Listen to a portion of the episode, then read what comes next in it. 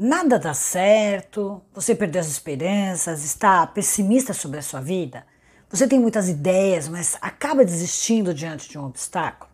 Se as pessoas falam que a sua ideia não dará certo, você logo desiste. Isso quer dizer que a sua mente está muito frágil e você precisa calibrar sua inteligência emocional. Como?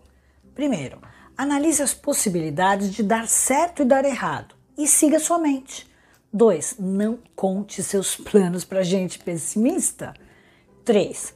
Consulte pelo menos cinco especialistas e veja a opinião deles. 4. Tenha um plano B, C, enfim. E quinto, mantenha sua mente fortalecida com seu objetivo em mente e entre em ação.